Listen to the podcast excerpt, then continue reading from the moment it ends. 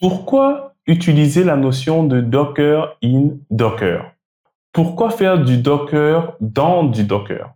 C'est une question que j'ai reçue d'un des apprenants qui est actuellement en formation dans le cadre du Bootcamp DevOps et qui travaille sur Jenkins et GitLab. Et donc, il m'a posé la question de savoir, mais Diran, pourquoi est-ce qu'on utilise le conteneur Docker 2.dend Dend, c'est pour D-I-N-D, donc Docker in Docker.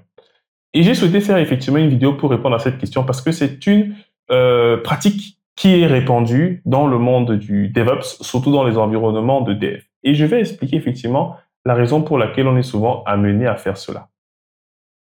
Imaginons nous travaillons par exemple sur un pipeline Jenkins qui va nous permettre de builder une image Docker, ensuite de tester cette image Docker, c'est-à-dire de créer un conteneur et de tester que l'application répond, et ensuite de publier cette image-là. Et prenons le cas où Jenkins lui-même est déjà déployé via un conteneur Docker, parce que ça peut arriver, et c'est souvent la norme dans certaines entreprises de déployer systématiquement les outils via Docker parce que c'est beaucoup plus facile. Il n'y a pas de procédure d'installation, de apt get install, non. Donc c'est rapidement déployable. Alors, lorsque vous décidez en effet d'utiliser déjà un conteneur pour le déploiement de Jenkins ou même de GitLab, vous devez savoir que si vous avez besoin, par exemple, d'utiliser les commandes Docker, il faudrait que Jenkins soit capable de discuter avec un démon Docker. Et donc la question qu'on se pose, c'est comment faire pour que ce conteneur Jenkins puisse lui-même publier ou créer d'autres conteneurs? C'est ça la grande question. Parce qu'il aurait peut-être besoin de créer un conteneur pour tester notre image. N'oubliez pas, lorsque je finis mon Docker build, il faut que je fasse éventuellement un Docker run pour déployer l'image et ensuite faire des tests, par exemple, applicatifs sur ce conteneur-là avant de pusher, de publier mon image sur une registrie, par exemple. Et donc, la question qu'on va se poser, c'est comment faire pour pouvoir exécuter ce Docker-là directement dans le conteneur. Et c'est là qu'apparaît donc la notion de Docker in Docker. C'est assez répandu, comme je le disais, euh, sur des infras de test. Par exemple, quand on travaille en local ou pour des phases de démo, il peut arriver qu'on soit obligé de rapidement déployer notre outillage et souvent notre outillage est déjà containerisé et ensuite cet outillage-là a besoin de pouvoir créer, lui, des conteneurs. Et donc, ce que la communauté a fait, c'est nous proposer une solution, un conteneur qui permet de limiter l'impact qu'aura cette manip. Pourquoi est-ce que cette manip aura un impact?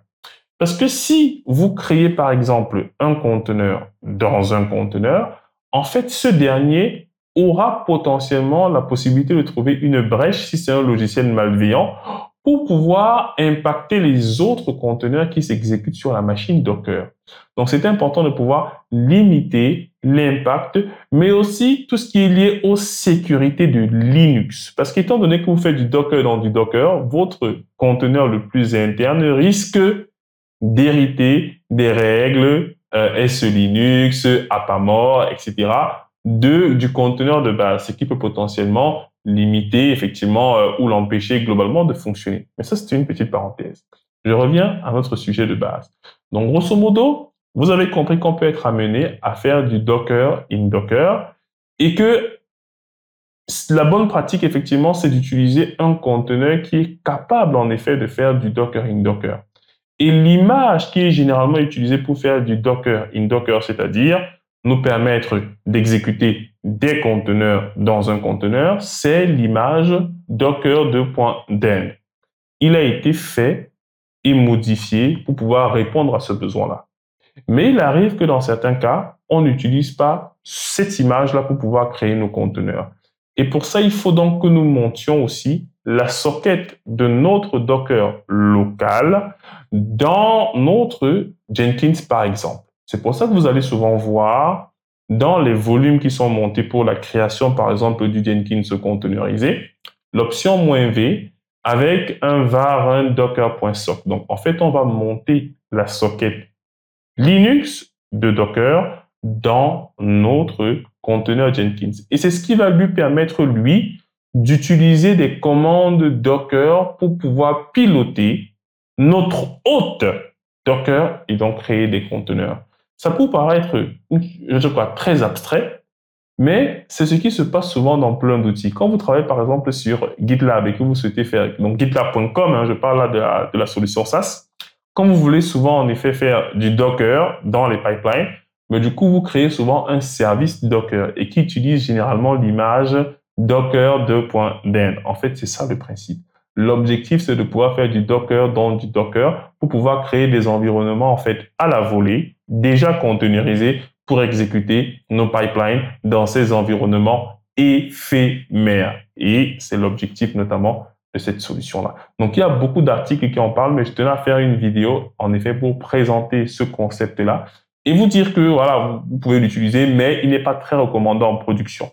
En production, on va plutôt privilégier des machines virtuelles sur lesquelles on a en fait installé Jenkins. Je répète encore, en entreprise, on va plutôt privilégier des machines virtuelles sur lesquelles on a installé Jenkins et sur cette même machine-là, on a installé en fait Docker. Comme ça, lorsqu'on va faire des commandes Docker dans la pipeline, ben, du coup, il va directement piloter en fait le démon Docker de Jenkins.